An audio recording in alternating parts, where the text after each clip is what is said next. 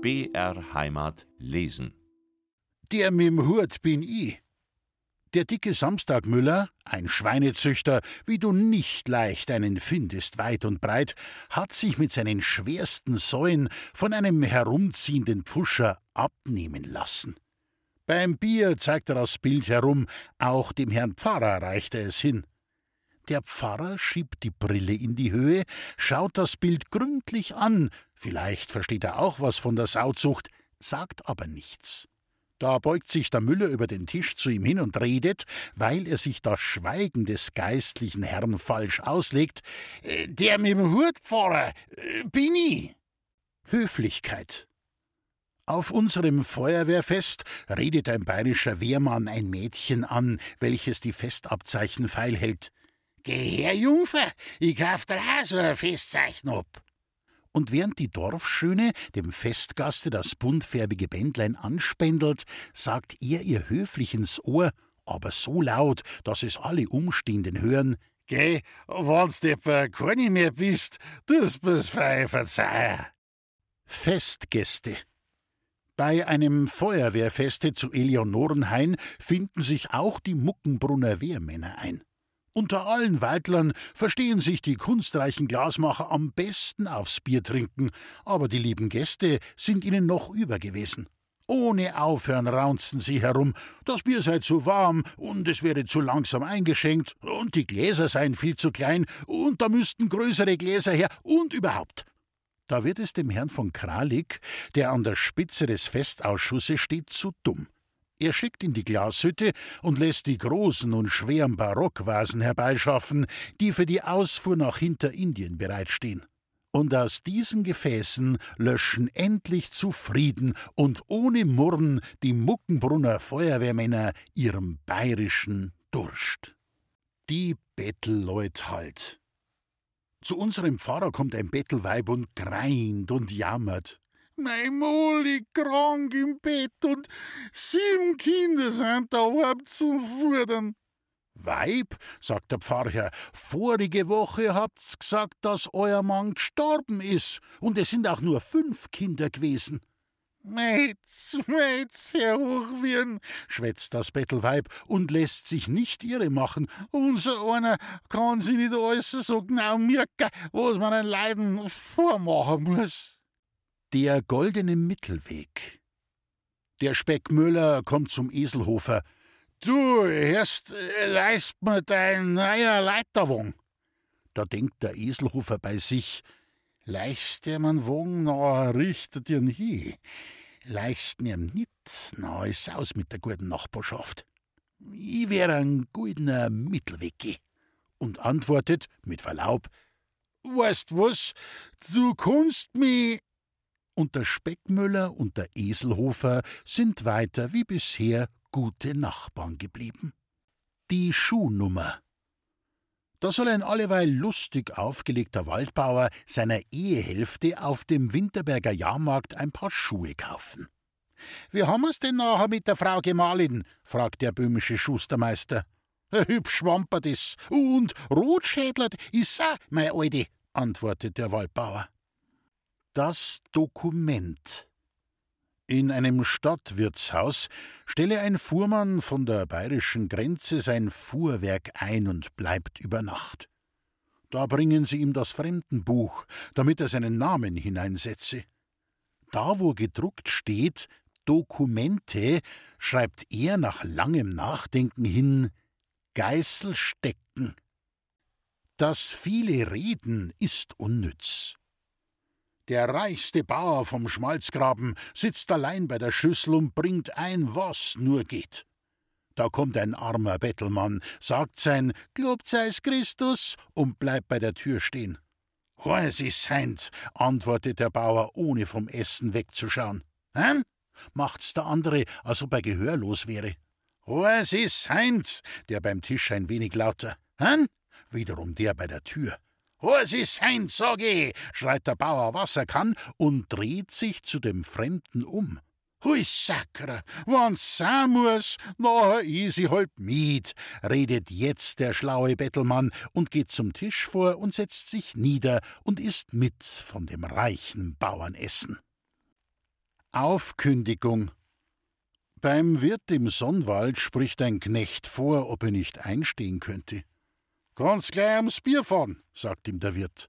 Der neue Knecht macht sich also mit den Rössern auf den Weg in den Marktflecken, schaut dort zu tief in den Maskrug hinein und wäre wohl erst am dritten Tag zurückgekehrt, wenn die Rösser den Weg nicht so gut gekannt hätten. Wie ihn sein Herr daheim empfangen hat, kannst du dir selber ausmalen. Weißt was? antwortet der Knecht dem Wirt. Ich werde was sagen. Da geh ich gleich wieder fort, weil allerweil können wir zwei ja da nicht beieinander bleiben. Rücksichtnahme. Zum Arzt im Kuschwade kommt gegen Abend ein Bote von der Waldmühle. Sollst da der jungen Müllerin kommen? Der Arzt spannt gleich ein und fährt mit dem Boten in die Wälder hinein, noch gut eine Stunde über den Muckenbrunn hinaus. In später Nacht kommen sie an. Der Ofen wird halt bald einfallen, sagt der Arzt nach flüchtiger Untersuchung. Aber warum habt ihr mich denn gerade bei der Nacht gerufen? Mei, darauf der rücksichtsvolle Waldmüller. Ich hab mir denkt, untern Tag habt ihr alle hintvoll zu tun. Da wird's in die Nacht eh lieber sein. Böhmisches Latein. Da kommt ein Rosshandler aus Hinterbayern, den Ort und Namen will ich nicht an die große Glocke hängen, in die tschechische Stadt Netolitz im südlichen Böhmen auf den Markt und schaut auch, wie er es seiner unsterblichen bayerischen Seele schuldig ist, in die Kirche hinein. Daheim erzählt er dann beim Bier, am ne deutsche Mist, die Stockbeim. Mit Stockbeim bezeichnen die Bayern die Tschechen, wir sind dagegen die einfachen Beim gewesen. Die Zuhörer schütteln ungläubig den Kopf. Ist denn etwa Dominus vobiscum nicht deutsch?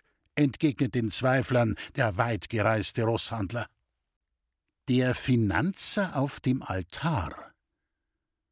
Der alte Traustmüller aß für sein Leben gern Blutwurst, Erdäpfel und Kraut. Der Metzger schlachtete aber nur am Freitag. Und an diesem Tage setzte die Müllerin, die streng den Glauben hielt, ihrem Manne sein Leibgericht nicht vor. Also gab es allerweil Hader und Zank.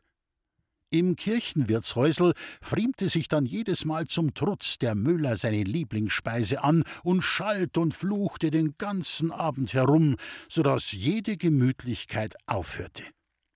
An einem heißen Sommertage nun verrichtete der Donai-Finanzer, ein fleißiges Stammtischmitglied und Kartenfreund des alten Müllers, seinen Grenzdienst.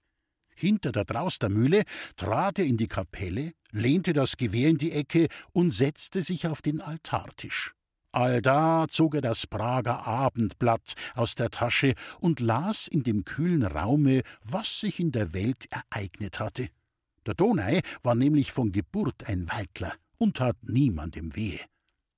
Nach dem Mittagessen ging die alte Müllerin auf die Äcker, wo sie den jungen Müllerleuten beim Kornschnitt helfen wollte. Vor der Kapelle kniete sie immer auf einige Vaterunser nieder. Heute tat sie ab und zu einen Seufzer. Da stach den Finanzer, der sich bisher auf dem Altar still wie ein Mäuslein verhalten hatte, der Hafer, und er hub an, langsam und feierlich zu reden. Apollonia Sitterin, Vulgo altreuster Müllerin, warum seufzest du? Das Weiblein flüsterte, ohne aufzuschauen, durch das Holzgitter. Lieber Heiland, Hind is halt wieder Freitag. Da hörst bei meinen Alten den ganzen Tag nix wie Hui, Kreuzsackere. Der Finanzer fiel in die Rede. Nun, so setz ihm halt auf die Nacht Blunzen vor und Erdäpfel und Kraut. Am Freitag, lieber Heiland. Jawohl, ihr seid's alte Ausnehmerleut, habt's in euer ganzes Leben geschunden und geplagt. Euch derlaube ich es, ihr könnt's auch am Freitag Blunzen essen. Wie ein Rehböcklein sprang die Beterin davon und war glückselig den ganzen Tag. Und der Toni las seine Zeitung weiter bis hinten und dann wiederum von hinten nach vorn. Am Abend rochen die Müller schon von weitem Blutwurst, Erdäpfel und Kraut in die Nase, als er von seinem Gange durch den Familienbesitz heimkehrte. In der ersten Freude drückte er seiner Alten, was er schon eine Ewigkeit nicht getan, einen Schmatz auf die Wange, und dann machten sich die beiden alten Leutlein zusammen her über das köstlichste Gericht, das es für Waldbauern gibt. Auch die Stammtischgesellschaft wurde fortan nie mehr in ihrem wichtigen Tun und Treiben gestört. Der Donaufinanzer aber, der sich oft heimlich freute, so viel Frieden fürwitzig gestiftet zu haben, hat alles erst verraten, als die alten Draustermüller-Leute schon längst unter der Erde lagen.